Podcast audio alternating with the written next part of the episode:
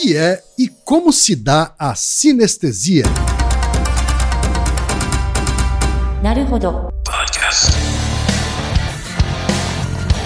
Bem-vindo ao Naruhodo, podcast para quem tem fome de aprender. Eu sou Ken Fujioka. Eu sou o Taito Souza. E hoje é dia de quê? Ciência e senso comum.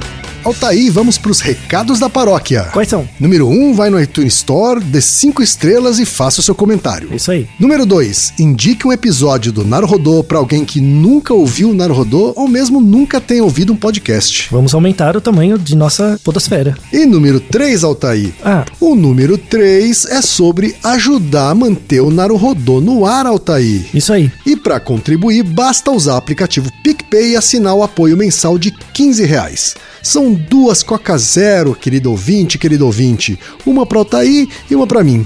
E como assinante, além da nossa gratidão, você terá três coisas. Um, você terá acesso ao grupo secreto no Telegram, ou seja, assinante pode conversar com a gente com a comunidade de ouvintes assinantes.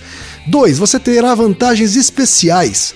Por exemplo, assinante recebe os episódios no grupo secreto do Telegram antes de todo mundo. E 3. Você receberá conteúdos exclusivos. Por exemplo, assinante recebe episódios que só são distribuídos no grupo secreto do Telegram.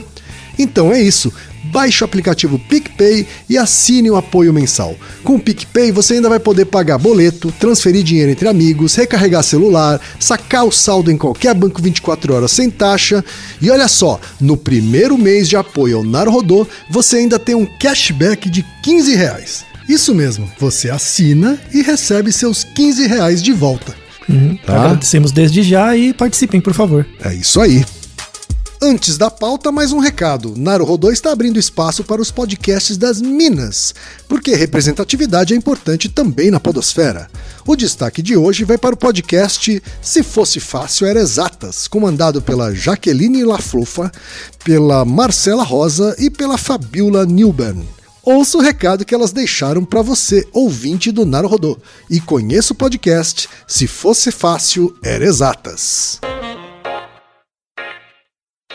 Olá você, eu sou a Jaqueline Laflufa e estou aqui para falar para vocês rapidinho sobre o Se Fosse Fácil Era Exatas, um podcast que traz a teoria e mostra ou fala sobre a prática. Não estou sozinha nessa aventura audiofônica, vem comigo também outras mulheres incríveis. Eu sou Marcela Rosa, sou professora, sou escritora e a minha função nesse podcast é trazer um monte de teoria difícil e tentar gastar todas as metáforas e analogias que eu aprendi na vida para explicar para você. Eu sou a Biola Neuber, professora de redação, tô aqui para aprender bastante, estudar bastante para produzir conteúdo, porque sou muito curiosa e para ajudar a mostrar que teoria não precisa ser chata, pedante ou restrita a uma pequena parcela da população.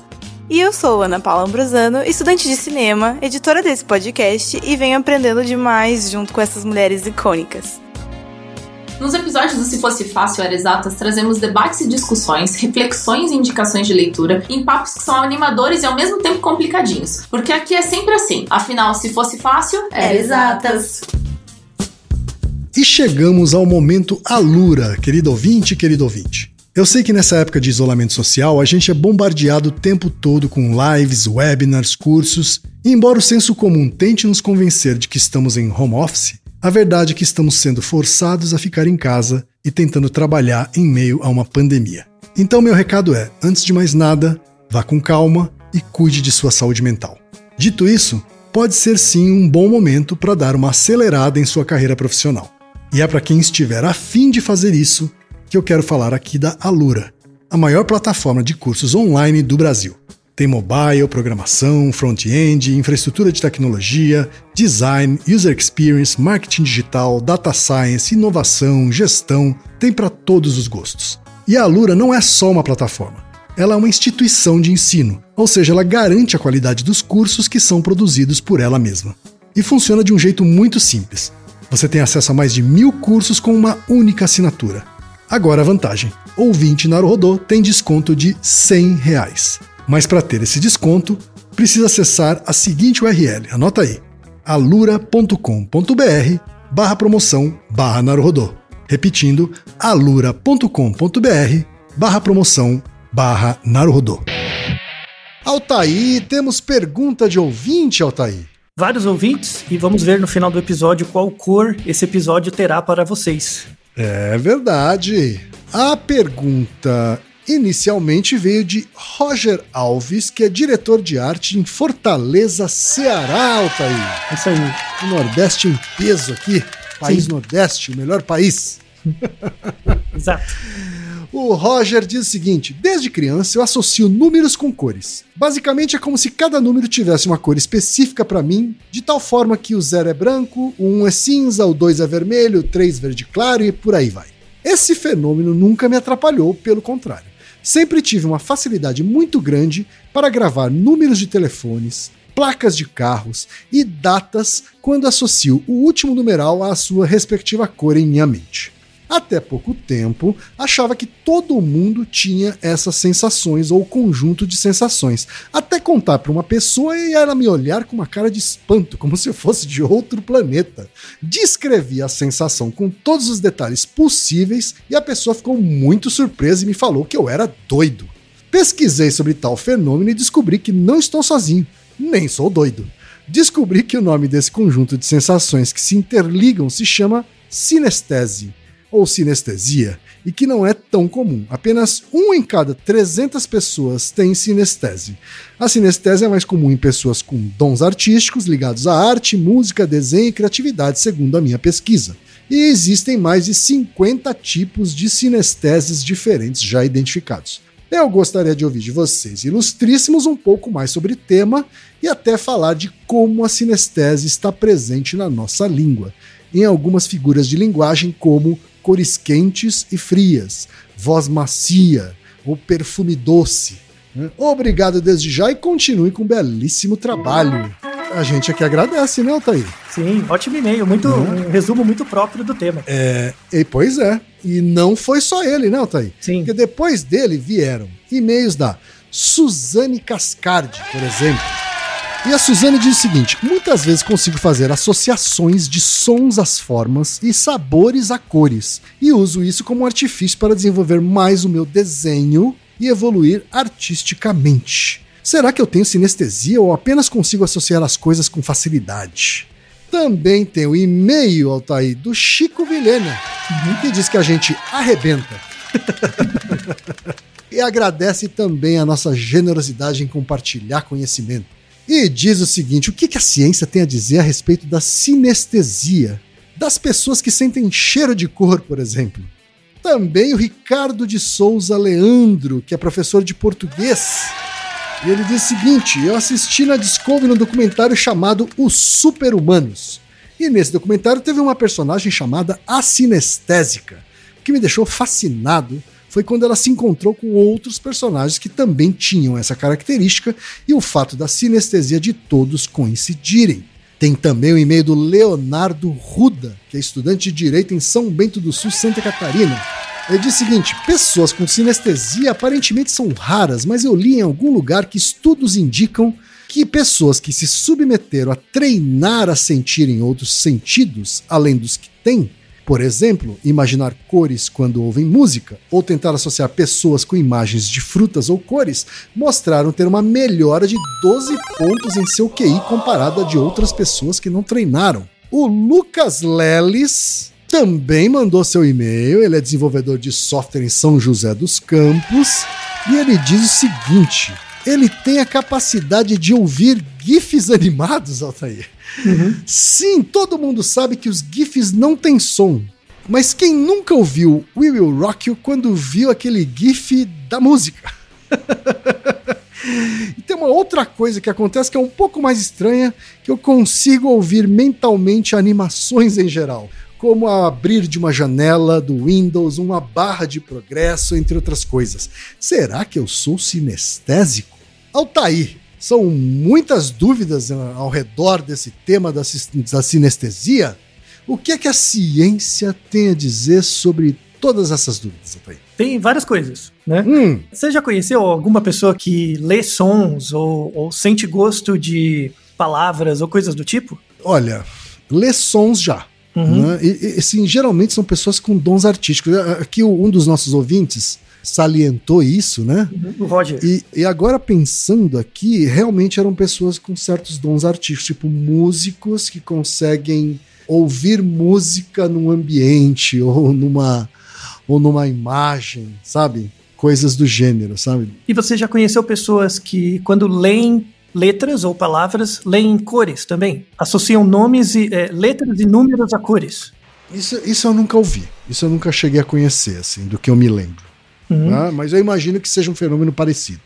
Isso. Esse episódio, ele tem, assim, eles são várias perguntas, muitas pessoas têm interesse nisso, e a ideia é dar uma organizada. O episódio só saiu agora porque tem artigos muito recentes que me ajudaram a construir uma lógica, assim, porque boa parte dos fenômenos tem uma causa material óbvia, né, na sinestesia. Não é nada de mágico, transcendente, nem divino, é, tem uma causa material. Só que o, o, porquê da causa material ainda não é muito bem, muito claro, tá?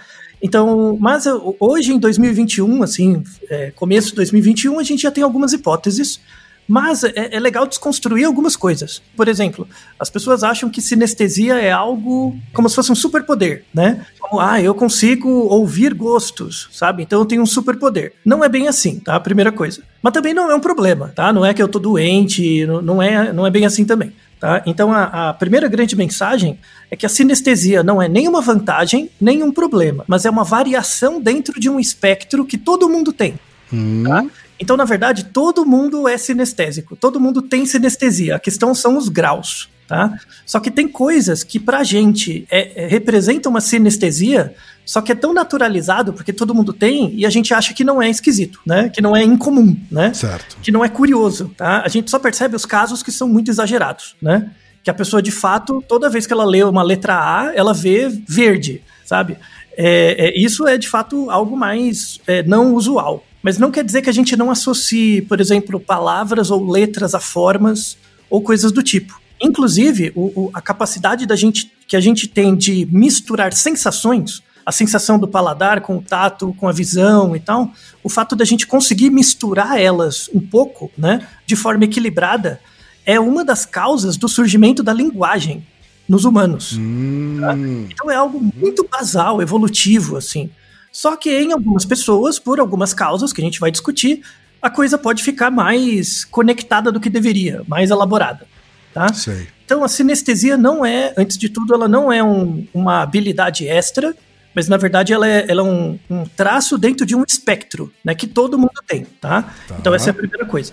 Esse episódio ele tem muito a ver com o episódio que a gente gravou ano passado, talvez, que é o episódio 211, que é sobre crianças superdotadas. Né? Certo. Que a gente pensa o superdotado como se fosse alguém divino, né? Dotado de uma coisa excepcional, quando muitas vezes ele, ele tem problemas de desadaptação também.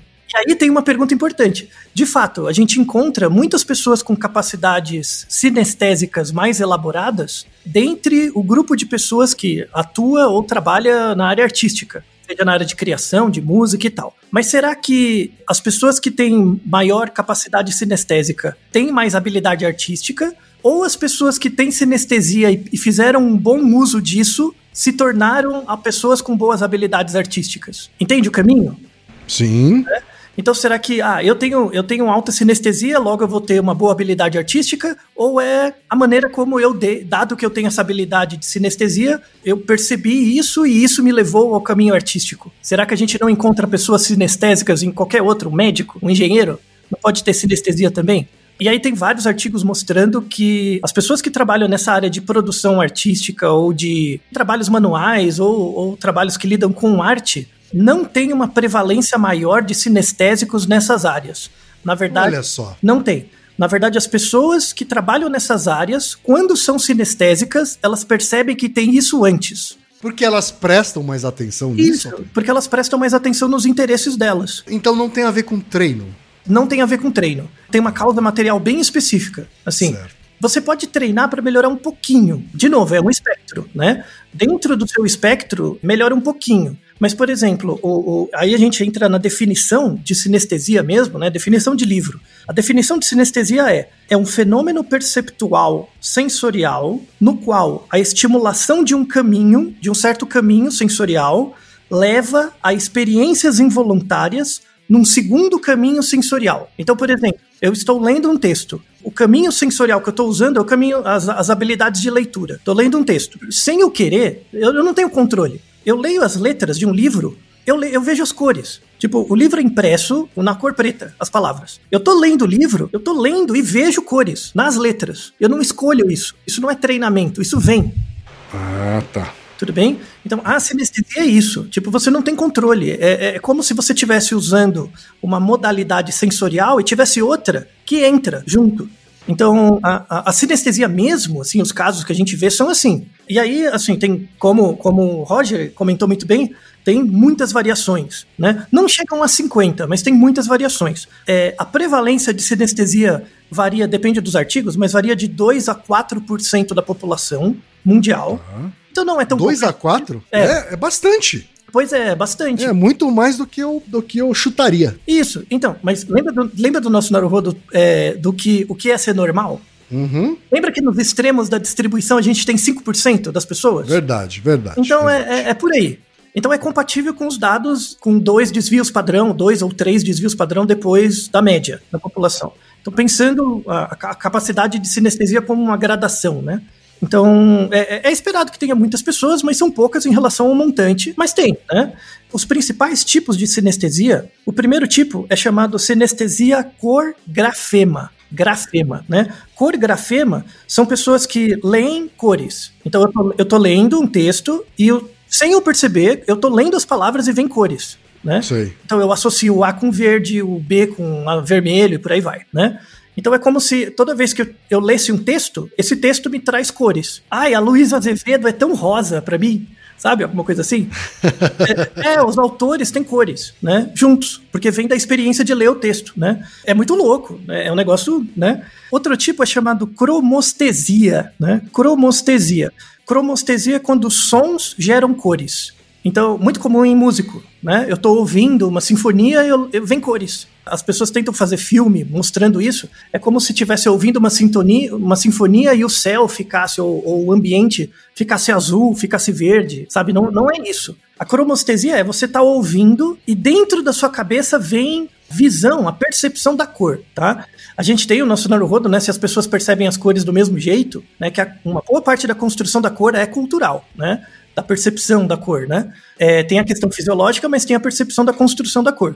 Então a pessoa ouve música, ao mesmo tempo parece que ativa uma área cerebral responsável pela visão de cores. Entende? Por isso que a pessoa não percebe. E tem um terceiro tipo, que é chamado sinestesia espacial ou sinestesia se sequencial. Esse também bem prevalente, que é a, é a percepção de número. Sabe quando, quando eu te mostro, por exemplo, eu, eu faço dois potes, em cada pote eu coloco um pouquinho de feijão, né, dentro do pote e os potes são transparentes. Você batendo o olho, você consegue perceber onde tem mais ou menos?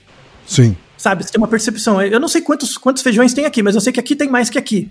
A pessoa com sinestesia espacial, o senso numérico dela tem a ver com o espaço que ela ocupa. É um negócio muito louco, muito louco. Então, se ela tá num. num... Fala um pouquinho mais aí, me explica. Por exemplo, isso. imagina que eu tô num parque, tá? Eu tô num parque, sentado num banco, um parque grande, tá? É, vem um número na minha cabeça, tipo 624. Só que isso não é, não se refere a metros, não se refere a nada. É só um, um número que tem a ver com, com o espaço onde eu estou. Se eu estiver dentro do meu quarto, é 27. E é isso, é um número. Isso, é, e tá. Né? tá é sensacional isso, vai, aí, vamos. Não, não, não, é muito louco. É muito louco. É uma vamos, experiência que eu não tenho. Não vamos minimizar esse não, fenômeno. Nem um pouco. Eu acho sensacional isso. Sim, e, exatamente por isso que é um, é um fenômeno do qual eu não tenho empatia. Eu não consigo vivenciar isso, por isso que eu só posso ter alteridade. Por isso que a gente tem que entrevistar essas pessoas e tentar reduzir a incerteza sobre como acontece esse fenômeno. Né? Exatamente. Falando, nossa, nunca imaginei que o seu quarto era um 27. Né? Mas por que, que é 27? E, a pessoa não consegue nomear direito também. Né? Por que, que é 27 não 38? Mas simplesmente é, né? é, é. É assim mesmo. Então, o, o, a descrição básica da sinestesia é, é, essa. A questão é, tá, mas por que que acontece, né? Tipo, esses casos assim, né? De novo, sinestesia não, não necessariamente pode ser uma vantagem, dependendo do que você faz com ela, né? Mas primeiro você tem que perceber que você tem. E primeiro você tem que perceber que você não é doido e é só uma variação de um comportamento que todo mundo tem, tá? E, e que, há, e que há um espectro, né? Assim, um espectro. Ou seja, tem gente que tem mais, tem gente que tem menos, né? Isso. Uhum. Eu vou mostrar depois as sinestesias que todo mundo tem. Eu, você, todo mundo tem tá? Mas primeiro eu vou falar dos casos extremos. Então, assim, causa material, né? Vamos usar nosso amigo Aristóteles. Já tem vários artigos, eu vou deixar um na descrição que é de 2020, inclusive, falando de base genética. O que, o que aparece é que não é que tem uma base genética para a, a sinestesia, essa sinestesia de maior grau. Parece que não tem uma base genética. Mas ao mesmo Ah, tempo. não? É, ao mesmo tempo tem. É, é, é, parece, parece engraçado, mas é assim. é, se você pegar famílias, né, onde você encontra uma pessoa com alta sinestesia, dentro da família você vai achar outras também. Pode não ser o irmão, pode não ser o pai, a mãe, mas você acha, tá? Então parece que tem uma herança familiar, só que não tem um gene. Tipo, não tem um gene X específico, tá? É um conjunto muito grande de genes, né, que estão associados com esse comportamento sinestésico, mas na verdade, é- é- não é que existe um gene para sinestesia. Existe um padrão genético que quando você nasce, é, o seu cérebro ele passa por vários estados de maturação do cérebro. Então, existe uma condição genética para gerar uma alteração na no padrão de maturação do seu cérebro. Então, você não pode dizer assim, essa pessoa tem sinestesia porque ela tem alteração no gene X. Não, não dá para falar isso. O que dá para falar é que essa pessoa tem um padrão de é, alterações genéticas amplo que predispõe ela a ter uma maior probabilidade de ter alterações no desenvolvimento do cérebro que predispõe à, à sinestesia, tá? É uma coisa bem mais colateral. Então, assim, você não nasce com genes para sinestesia, mas você nasce com pré-condições que, dependendo do desenvolvimento do seu cérebro, pode gerar esse comportamento. Certo. Isso é a causa material. Então, a causa material da sinestesia é meio indireta, né? Meio fraca. tá? Quando você entra em causa formal, né? Que aí depende do desenvolvimento, é a explicação mais forte. Se você pega a- a- o desenvolvimento do cérebro, né, normal, tem várias fases, né? Então a gente, nós humanos, nascemos com um cérebro muito imaturo, em geral. Principalmente nos primeiros 3, 4 anos, o cérebro passa por um ganho de volume, de conectividade muito grande. E aí tem certos períodos críticos, assim, pe- períodos importantes do desenvolvimento neuronal. Um deles é em torno dos 3 anos de idade, tá? Em média. Às vezes um pouquinho antes, um pouquinho depois, que é chamado de poda neuronal. A poda neuronal é assim: você nasce e aí você interage com o mundo, você vai aprendendo né, esquemas comportamentais que depois viram esquemas mentais e por aí vai. E o seu cérebro ele vai se moldando em função dessas experiências iniciais, né? Então ele vai ganhando conexões. Os neurônios vão ganhando mais conexões. Tá? E, e o cérebro, você tem dois tipos de neurônio, basicamente, assim, de, de tecido neuronal, né? Você tem a, a- o tecido cinzento do cérebro. O tecido cinzento é onde se concentram os núcleos celulares dos neurônios. Aquela bolinha do núcleo. É a área cinzenta. E a área branca é a área onde tem os axônios, que são as, a- as unidades de conexão entre os neurônios. Tá? Certo. Então, quanto mais conectado o meu cérebro, não necessariamente eu tenho mais área cinzenta, mas eu tenho mais área branca. Os axônios são os bracinhos lá São do, os bracinhos que se do conectam. neurônio que, que, que liga um neurônio a outro. Isso, exato. Então, se eu tenho um, neurônio muito conec- um cérebro muito conectado, eu tenho muitos bracinhos que se conectam. O, um- um o neurônio A se conecta com B por muitos bracinhos. Tá? Certo. E aí, isso é a área branca. O que a gente já sabe é que pessoas com alto grau de sinestesia têm uma, uma espessura, ou seja, um grau de conexão de área branca muito maior do que pessoas que não têm, tá? Então, uma, uma razão pela qual a pessoa mistura é, cor com ler, com leitura, com visão, com, com gosto e tal, é porque tem uma, uma conectividade maior do que seria esperado, né? É, criancinhas bem pequenininhas, um, dois anos, em geral tem uma, conex- uma conectividade da área branca muito grande e muito generalizada. O cérebro inteiro tenta se conectar muito. A partir do momento, a partir dos três anos, mais ou menos, isso é determinado geneticamente, todo mundo passa por isso, né? A partir dos três anos, acontece essa poda neuronal, que é o seguinte: o cérebro ele vai desconectar, ele vai reduzir a quantidade de, conex- de conexões e aumentar o- a especialização de algumas conexões. Então imagina, um neurônio tem, uma, tem 10 conexões com outro, né? Só que no dia a dia, somente cinco dessas conexões são muito utilizadas. As outras cinco vão sumir, né? É, você vai tentar otimizar o funcionamento do cérebro. Você vai tirar conexões excedentes e favorecer a- aquelas conexões que são utilizadas com frequência. Então, isso é um mecanismo cerebral do desenvolvimento cognitivo para melhorar a eficiência do cérebro e também economizar energia do cérebro Tudo bem. tá? Então, pessoas comuns, assim, isso acontece normalmente, e aí depois dos 4, 5, 6 anos, é, você começa a ver que as áreas do cérebro passam a se especializar, né? Você vai ter áreas mais especializadas para umas coisas e para outras. Isso, isso surge, começa no nascimento, mas depois a poda neuronal fica mais de determinado. Pessoas que têm uma, é, uma sinestesia muito alta, é como se não fizesse a poda de todas as áreas corretamente. Ficam conexões demais. Entende? Hum. Então, por exemplo, eu tenho várias conexões entre minha área visual e minha área de leitura, por exemplo. E elas são importantes. É importante eu, ler, eu saber observar coisas para conseguir ler. Então, essas conexões se preservam na esmagadora maioria das pessoas. Porém, em algumas pessoas com sinestesia, você pode ter, por exemplo, conexões entre a área gustativa e a área é, de leitura também. Então, você pode ter conexões entre a área gustativa, de gosto, e a área de leitura que aos três anos deveriam ser deletadas, mas não são. E aí elas continuam.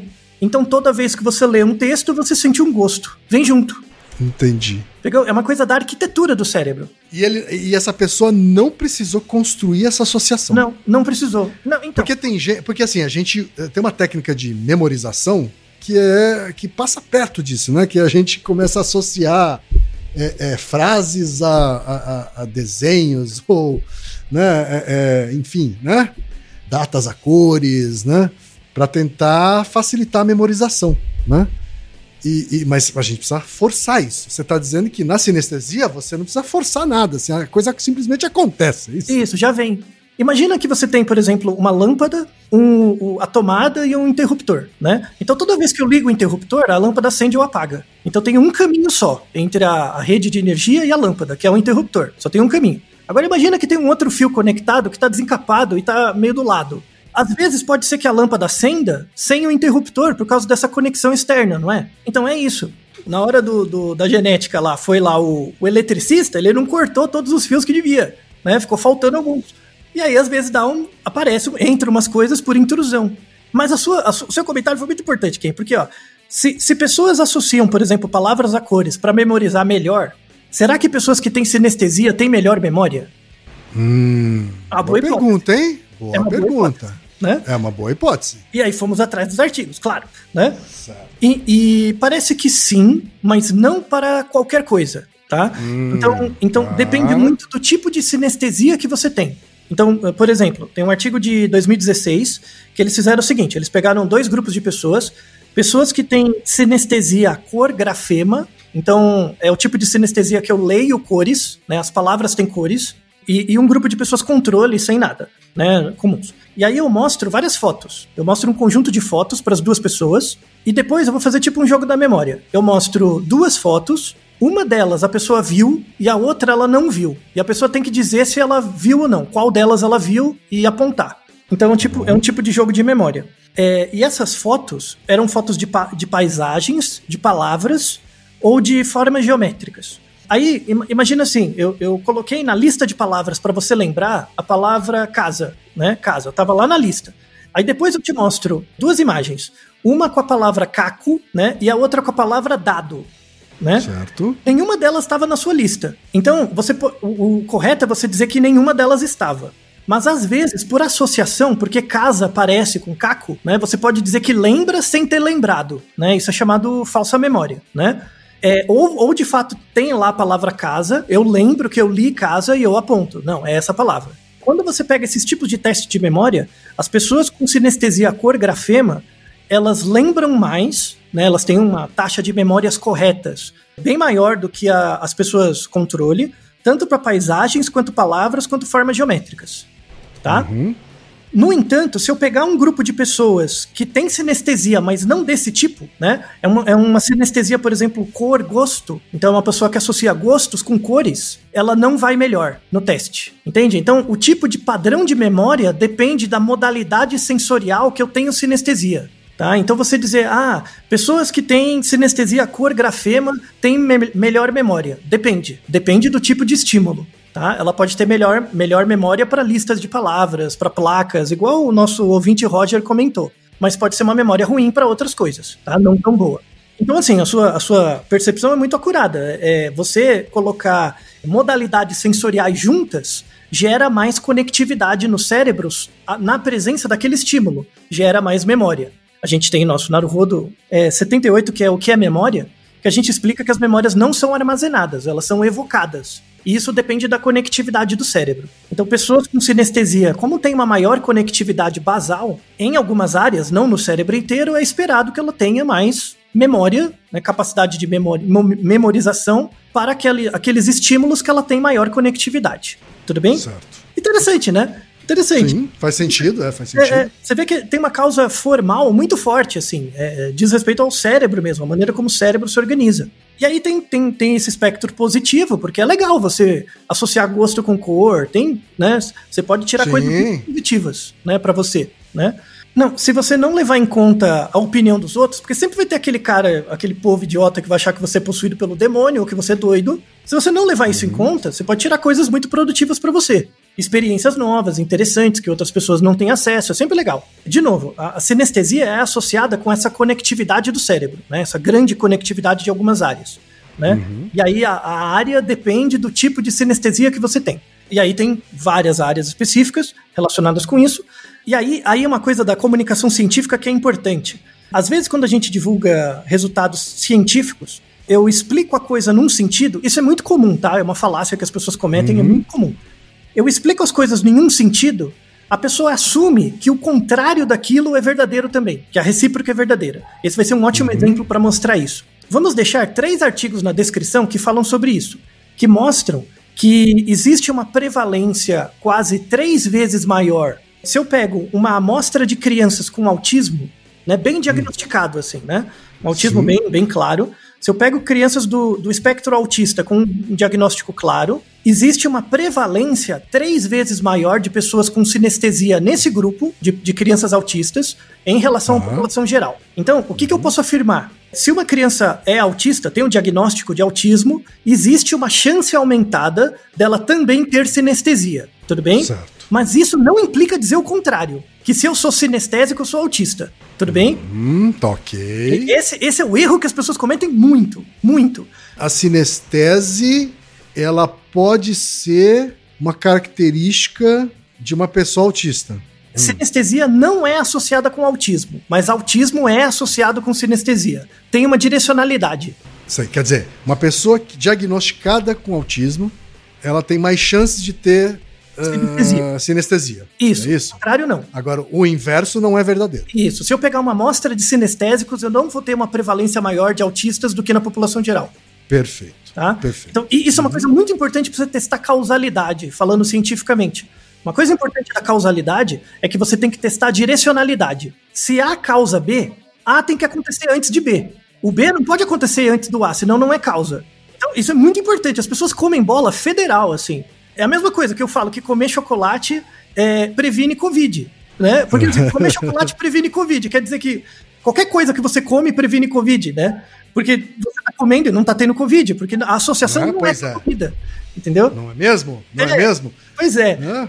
Parece que tem um- uma parcela da- de pessoas, Altair, que estava fazendo isso, por exemplo, com, Tudo. é, é, com cloroquina. Isso, exato, né? exato. Uma- a pessoa tomou cloroquina e não morreu de Covid. Quer Isso. dizer, então deve ser, a cloroquina deve evitar a Covid. Isso, isso. Isso, isso é uma falta de conhecimento de como funciona o método científico. Isso sim. mostra que não é algo Ah, natural. A gente Às, ve- às vezes é mau caráter mesmo, viu, Altair? Às vezes sim, mas se você pega a população geral, assim, Aham. é, é, você não nasce com a capacidade de perceber causalidade corretamente. Verdade. verdade. Não é uma coisa intuitiva. Não, não é. Não é. Depende de escolarização e treino, inclusive. Uhum. Tá? Mesmo a gente com doutorado, mestrado, doutorado, comete esses erros porque é muito normal. Se A Verdade. causa B, você pensa o contrário. Né? Por isso que a gente confunde correlação com causalidade o tempo todo, tá? Porque correlação não pressupõe direcionalidade e causalidade pressupõe.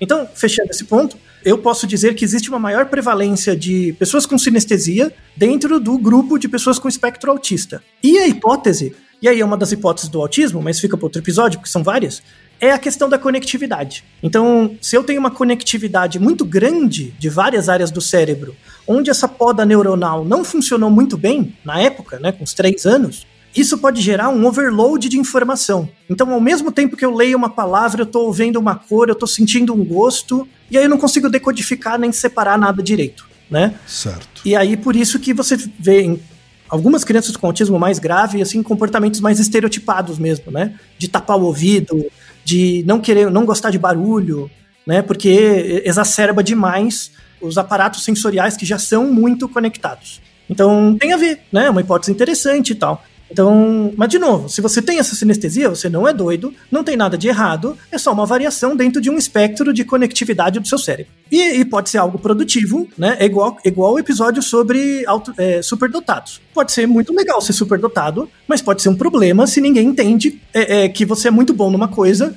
e não necessariamente você é bom em tudo. Tá? Então tem que ter essa adequação também. É, vamos deixar um artigo bem interessante. Eu gostei muito desse artigo, assim, porque ele pegou bem um ponto da sinestesia não como um superpoder, que é a associação entre pessoas com sinestesia e distúrbios de aprendizagem. E aí ele coloca um comentário muito interessante, assim, de novo, é a questão da causalidade. Não quer dizer que se eu tenho sinestesia, eu tenho mais TDAH, eu tenho mais dificuldade de leitura. Não é isso. Não é isso. Porque a sinestesia é algo que pode ser produtivo desde que eu perceba isso e entenda, né? Então imagina que eu sou uma criança de 5, 6 anos. E toda vez que eu leio, eu vejo cores. Por exemplo, né? Eu leio Uhum. cores. Né? Certo. Você vai falar isso pro professor, se ele não tiver esse conhecimento, ele vai falar, tá errado. Né? Vai, falar, vai achar que essa criança tem problemas. Isso, aí você vai começar a se podar. Aham. Entendeu? Certo. Então, esse é o problema. Tá? O problema tá no mundo. O problema tá no mundo que não entende a variabilidade. E, o, e o inverso, Altair? Porque um dos, nossos, um dos nossos ouvintes aqui perguntou, por exemplo, sobre melhora de QI. Então, não. Isso não, não gera. Assim, o- Não gera. É, é, esses treinamentos de memorização melhora Hum. a sua memorização, né? E não o, a sua. Habilidade geral de sua- inteligência. Que é o que é medido pelo QI. Isso, exato. Então, se você fizer um teste, um teste de memória de palavras, claro que você vai melhor se você treinou. Certo. Mas se você fizer, por exemplo, do VISC, você fizer um cubos, o fato de você ter feito esse treinamento não muda nada no resultado. né? Entendi. Não vai melhorar a interpretação de texto, não vai melhorar a lógica. É isso? Isso, exato. A visão espaci Aham. espacial e tal. Né? Certo. Então isso, isso é algo importante. E aí, para encaminhar para o final do episódio, como eu, como eu falei anteriormente, na verdade todo mundo tem sinestesia, né? Todos nós.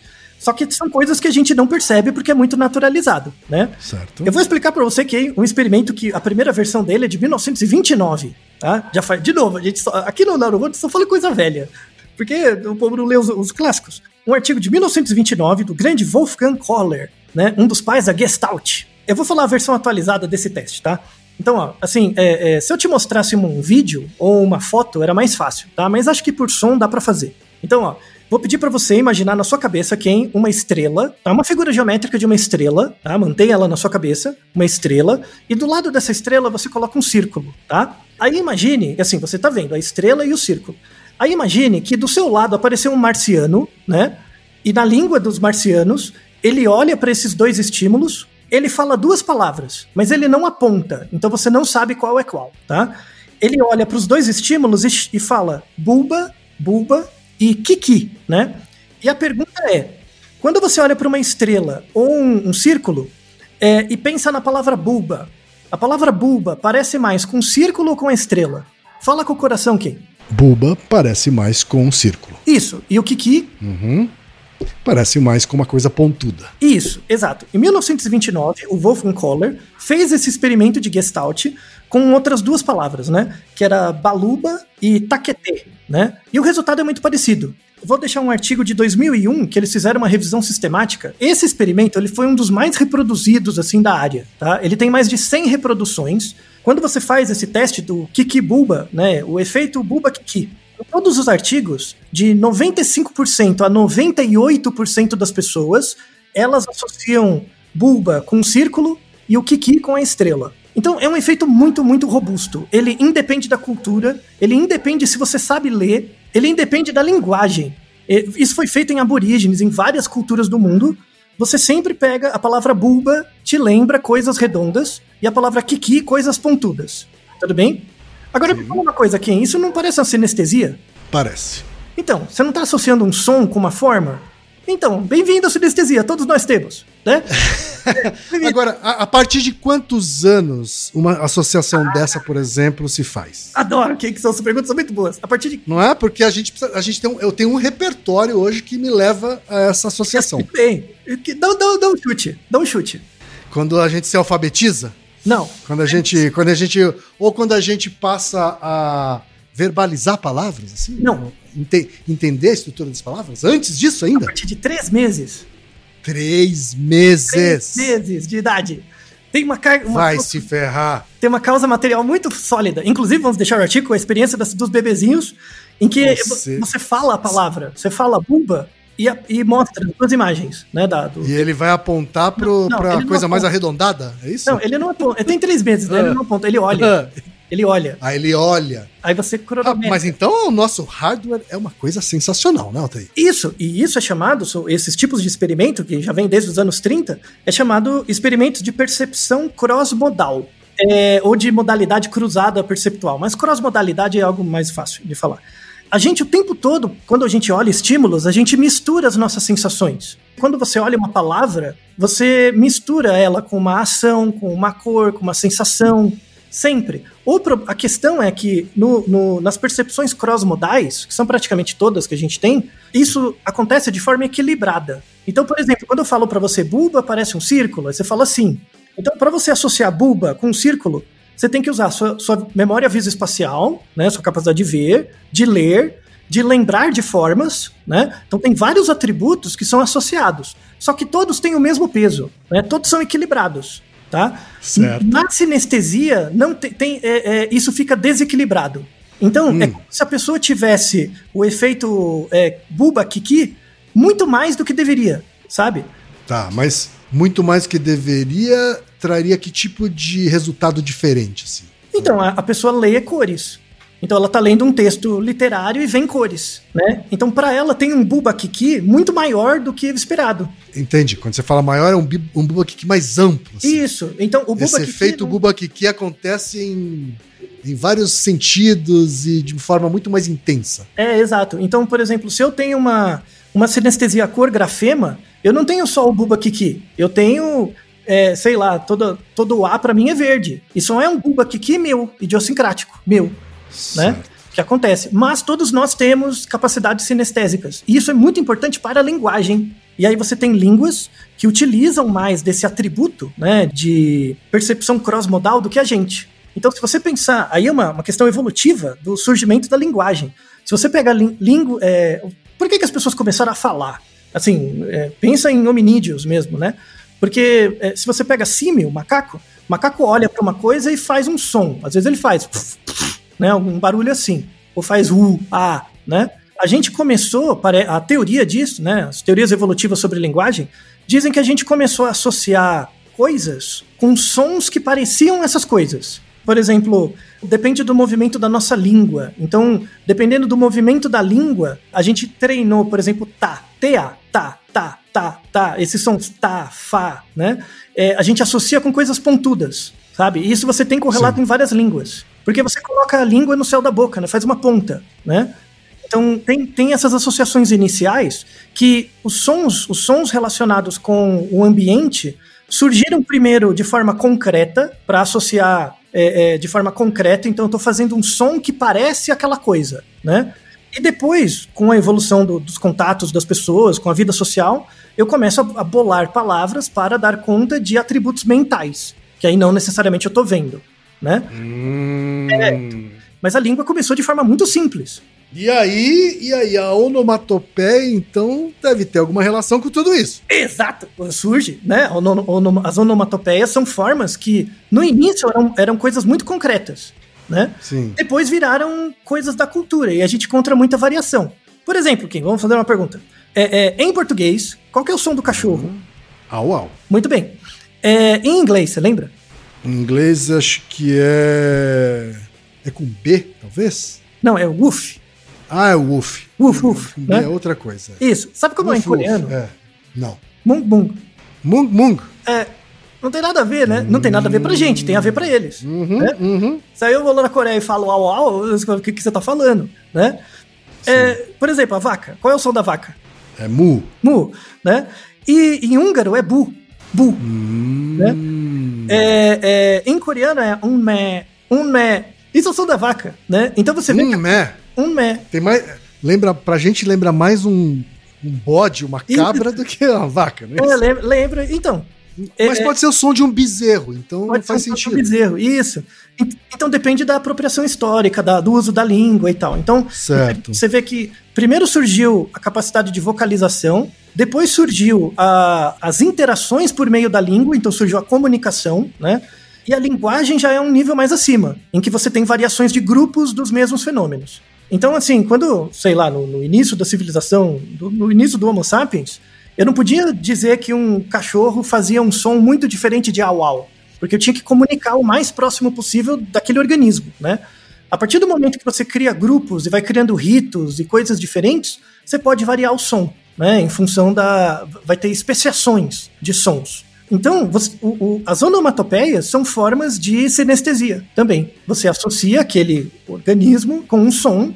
E, na verdade, esse- essa associação não leva em conta só o som que o bicho produz, mas sua percepção do som. Não é legal? Muito legal. Muito legal, não é? e aí Muito tem questões culturais também, né? Então você tem, por exemplo, é, é, culturas e línguas, né? Baseado na cultura. Você tem certas culturas que, que são bem mais concretas, assim. Então os, os sons, assim, realmente parecem com as coisas que você está vendo, né?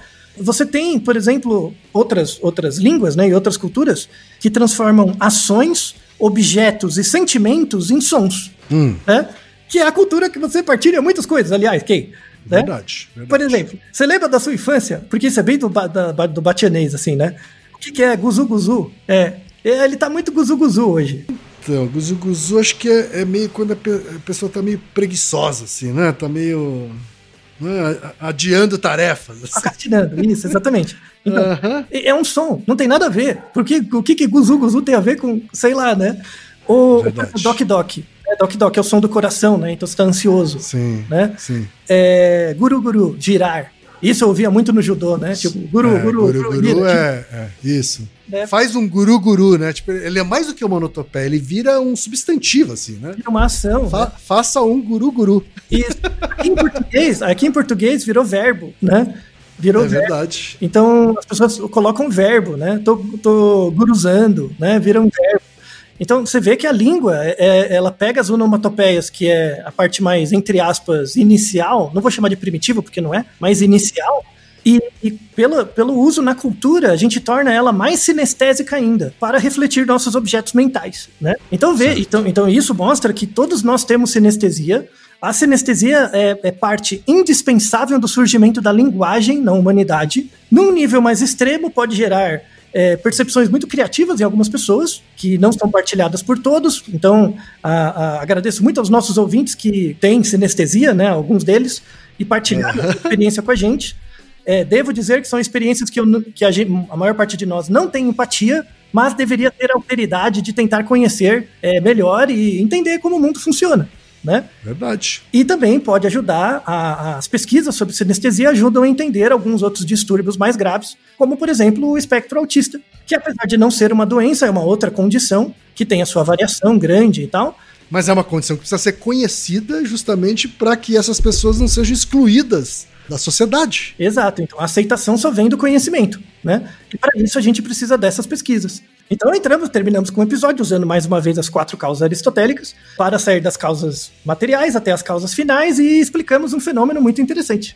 É verdade, Altair. É, E um último recado. Bela, a Fluffy é linda e maravilhosa. Sua mãe não sabe nada sobre a Fluffy. E Naru rodou, ilustríssimo ouvinte. E você já sabe, aqui no Naru Rodô, quem faz a pauta é você. Você tem alguma pergunta pra gente ou quer comentar algum episódio? Escreva pra nós. podcast@naruhodô.com.br. Repetindo, podcast@naruhodô.com.br. E lembre-se, mande nome completo, idade, profissão e a cidade de onde você está falando. É isso aí.